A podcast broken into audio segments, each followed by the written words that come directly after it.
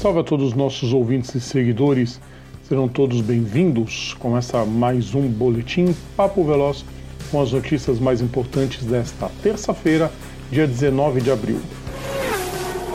Fórmula 1 A Red Bull se posicionou oficialmente contra a expansão do calendário da Fórmula 1. Christian Horner, chefe da equipe, criticou o aumento no número de provas.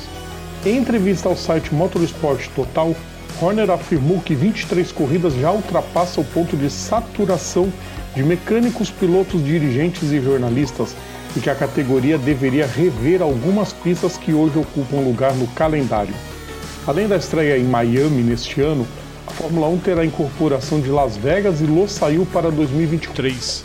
O chefão da categoria, Stefano Domenicali, diz que a expansão pode chegar a 30 etapas, ao mesmo tempo que outros países correm risco de serem retirados, como Áustria, México, Bélgica, França e até mesmo Mônaco.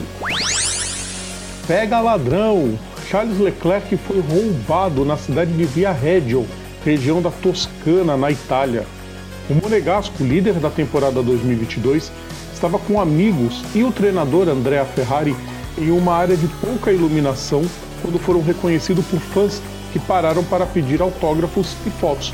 Só que sem perceber, Leclerc teve o relógio de pulso arrancado de seu braço. Uma denúncia foi feita à polícia local para investigar se o roubo foi oportunista ou planejado com antecedência. Segundo informações da revista inglesa Auto Sport, o relógio de Leclerc é da marca suíça Richard Mille, patrocinadora do piloto e da equipe Ferrari. Custa cerca de 300 mil dólares. O ferrarista não foi o primeiro a sofrer com a falta de segurança em tempos recentes. Lando Norris, piloto da McLaren, foi assaltado na saída do estádio de Wembley, na final da Eurocopa em julho de 2021. Ele também perdeu um relógio Richard Mille. Fórmula Indy A Pareta Autosport revelou seus planos para a temporada 2022 da IndyCar.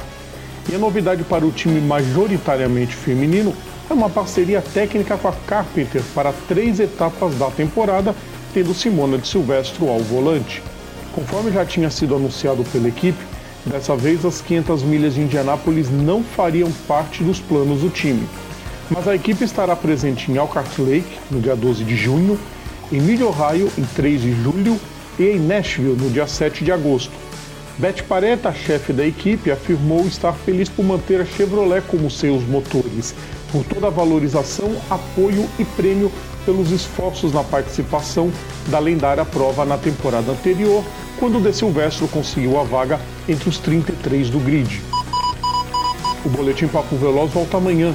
Vocês podem ouvir todo o nosso conteúdo em nosso canal no YouTube, nas plataformas digitais ou assinando o nosso feed is.gd barra programa Papo Veloz. Vocês também podem nos seguir nas redes sociais, no Facebook, Instagram e Twitter, é só procurar PGM Papo Veloz. Um grande abraço a todos e até amanhã. Tchau!